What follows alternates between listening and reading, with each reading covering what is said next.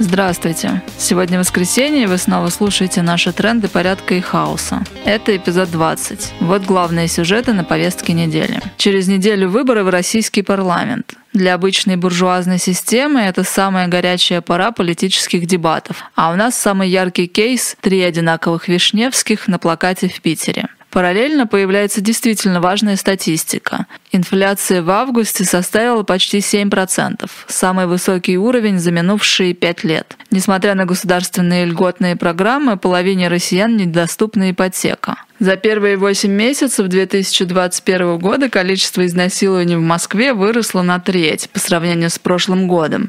Или, как предполагают феминистки, пострадавшие стали чаще подавать заявления. Всем понятно, что решение или усугубление этих и многих других проблем с выборами никак не связано. Второе – это гибель Евгения Зиничева, бывшего охранника президента, последние три года возглавлявшего МЧС. В любом случае эпизод трагичный, но по официальной версии он был на учениях, по неофициальной поехал посмотреть водопад. Если так, то что в этом плохого? Зачем врать? По официальной версии первым с обрыва начал падать погибший видеооператор, а Зиничев его удерживал. По неофициальной первым падал министр, видеооператор пытался его спасти.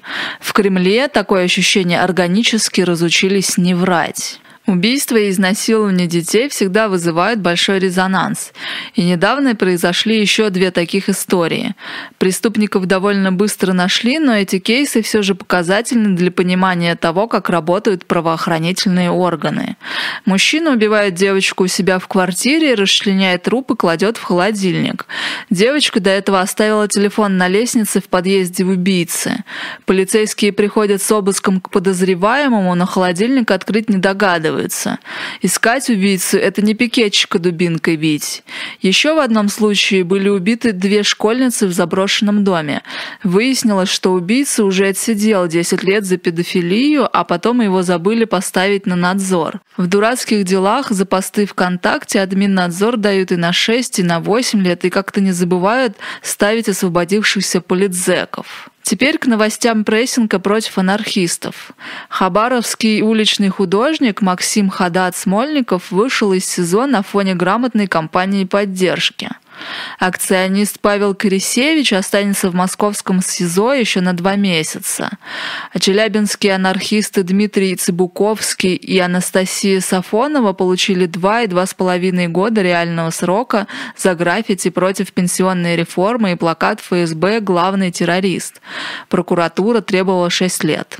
Ну вот и все на сегодня. Напоминаем, что в трендах порядка и хаоса участники автономного действия дают либертарные оценки текущим событиям. Слушайте нас на YouTube и на SoundCloud. Заходите на наш сайт автоном.орг. Пока.